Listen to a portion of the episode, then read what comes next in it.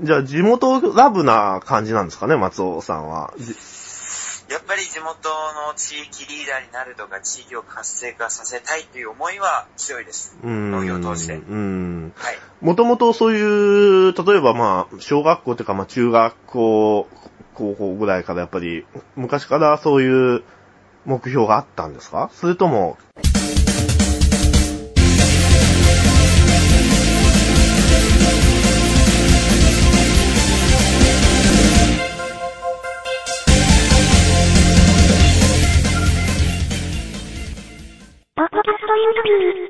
急に芽生えた。そうなんです。急に芽生えたっていう感じですかね。やっぱり、えっ、と、小中高ですね。中高一貫の学校に通っていたんですけれども、優秀ですね。そこまではまああれなんですけど、やっぱり将来のビジョンとか、やりたいことがそもそも見つからなくて、その、高校を卒業して1年間僕浪人をしたんですよね。あ、僕も浪人しましたね。あの、代々木ゼミナールっていうところに通ってました。ああ、僕はもう本当ローカルな予備校に通ってたんです。はい。やっぱりどうしても勉強に注力できず、結構悩んでたんですね。やっぱり何をしたらいいのかわからないというところで悩んでて、で、やっぱり農業をやってみないかって誘われたのが、やっぱり農業を志すきっかけでした。誘われたのがきっかけです。それはお、親に誘われたんですか？それは、えっと、農業経営をしている親戚のおじいにあ、へえ。頼まれましたね。じゃあ、熊本の市内に住まれてるんですかね？松尾さんは。違うんですよ。あの、僕は、えっと、福岡出身で、福岡の学校に通ってて、えっと、農業の勉強するために熊本に2年間行ったっていう感じでございます。じゃあ、高校の、その予備校に行くときとか、まあ、高校の時は、なんかこう、ふはいあの、福岡の、こう、えっ、と、市内の学校とか、あとはまあ、なんだ、旧大とか、あとは、なんだろう、その、東京とか、大阪とか、そういったところに、こう、家からちょっとそ飛び出して、出てみようとかいうのはあったんですか？ああ、もうほんとそんな感じですね。あ そうですか。地方の国立大とかに行けたらいいなっていうえ感じです。えうん。じゃあ、よっぽど、その親戚のおじさんでしたっけね、それは、はい話が、魅力的に語ってくださったんですか？今までそういった話をしたことがなかったんですか？その方と。あ、そうなんですよ。やっぱり話もしたことない、なかったんですけど、そのおじのやってる農業がやっぱり基盤がしっかりしていて、その将来性があるなというふうに話を聞いてて思ったので、うん。自分もやってみようかなっていう本当ひょんな始まりでした。うんきっかけとしては。農業儲かるぞ的なか話があったんですか？そんな感じですね、入り口としては。はい。へー儲かるのかなっていう感じで、本当ひょんなきっかけで始まりを決めました。具体的にその月どれくらい儲かる的な話まであったんですか？月、例えばサラリーマンが20万もらえるところを月給、大体。はいそれよりも余裕で多いぞとか、実際ちょっと僕もどうなのかわかんないですけど、はい。そういうことそうですね。お金の、はい。お金の話はそんなにしてはないんですけれども、その、大体予想するんですよね。あ、年収どのくらい稼いでるのかなって予想をしたところ、まあでも、基盤がしっかりしていたので、そこそこやっぱり稼いでるなっていうふうに自分の中で、やっぱりあったんですよね、その予想をして。だからちょっと自分がついで規模をまたちょくちょくと増やしていければ、面白いなというふうに感じました。なるほどね。はい決めました。うん、じゃあ松尾さん、その地方の国立大学をこう目指してたっていうことは、その東京とかですね、そういう大都市に、まあ福岡も大きな街ですけど、あの、はい。そういう大都市に出てこう、学園生活をとかいうと、そのシ シティライフを楽しみたい的なのは、はい。そこまではなかった感じですか？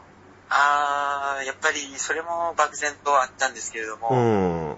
やっぱシティライフを送ると、金銭面で親親に負担がかかっちゃうなっていうのがあああ、偉いですねやっぱどうしても。近場の、はい、うん近場のところにしようっていうのはありました。うん。で、となると、その、松尾さんのその高校ね、中高一貫の高校まで行かれて、その周りの、はい周りのその友達とかは、あの、なんていうの、その農業をやっぱり志す人も、ちょ、結構いたんですか？やっぱり地元結構農家の子供が多いんですけれども、うん。やっぱいないんですよね、農業やりたいっていう子は。いない。うんやっぱり都会に出て、やっぱりそういった都会の暮らしを体感したいなっていう人がもう大半なんです。じゃあ、まになると。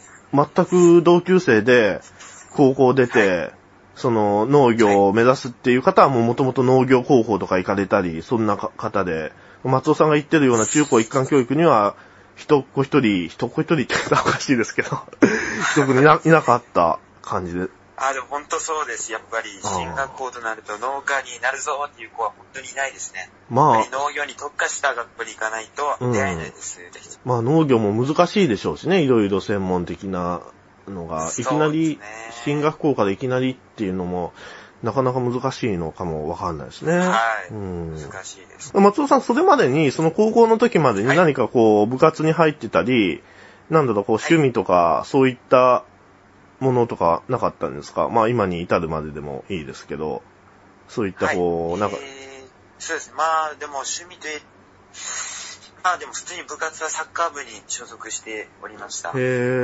えーと、中学校までサッカーをやってて、高校でちょっとやめちゃったんですけれども、はい。スポーツとしてはサッカーが好きですね。いや今もお好きなんですかね、今はしないんですけど、本当野球を見るのが趣味ですね。ああ、いや、ああ、じゃあ、あ神宮とか行かれたりしたはいしましししました？僕やっぱ地元のホークスファンなので、ああ、フォークスね。交流戦になると神宮であったり、東ええ京ドームであったり、横浜に行ったりはやってますね。はい福。岡ドームは行かれたことないんですか？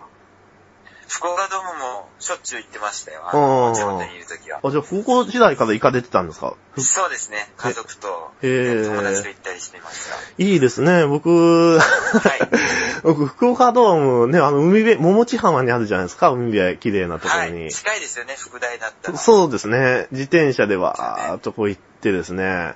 ただ野球、その時、僕が、その、学生の時、初めてね、大英ホークスっていう名前だったんですけど、はい初めて優勝したんですよ。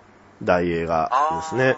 で、その、王さんが、まあ、監督が王さんだった、王貞治さんだったんですけど、はい。それがなんかな、中洲の中川に入水したとかいうような話もね、聞いたりしましたけどね、その優勝のあまり。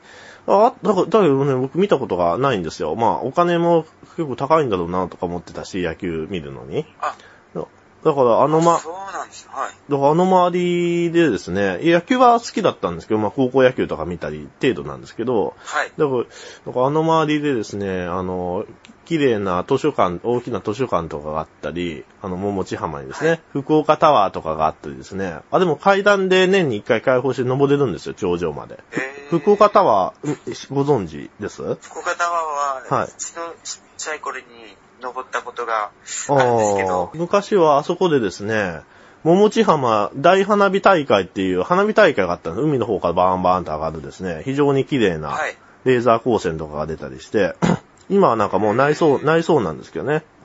あの、大堀公園しかないそうなんですけど。だけど、あの、で、そこでですね、一人じーっとこう、ぼーっと海を眺めたりですね、もう、もち浜で。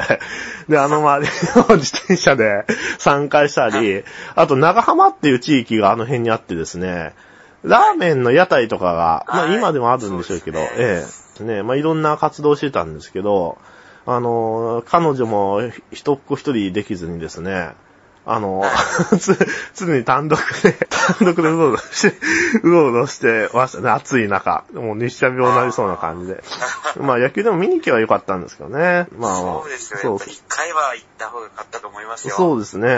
あの、特別こう音楽が、あの、好きだったとか、あの、バンド活動をしてたとか、ライブの追っかけをしてましたとか、そういうのは特になかった？そうですね、やっぱり、はい。じゃあ、なぜまた、よくにさんのあれに、は、はま、はまったっていうか、こ、こら、こられてたんですか？陰謀論とかでしたんですよね。あれ僕、ちょっとあー一次会、一次会っていうか、その、元々の会自体はちょっと行けなかったんですけど、二次会から、あそうなんですか？そうなんです。二次会からの参加だったんですよ。うんあ。第一回目は行きましたよ。第一回目はその、手伝いの段階から呼ばれて、はいあの、準備して、別のところでやったんですけどね。第一回目。ああ、ベンジャミンさん。そうですね、もともと自分も、やっぱ社会に対するそういった欺瞞性というものを感じていたので、昔からですか？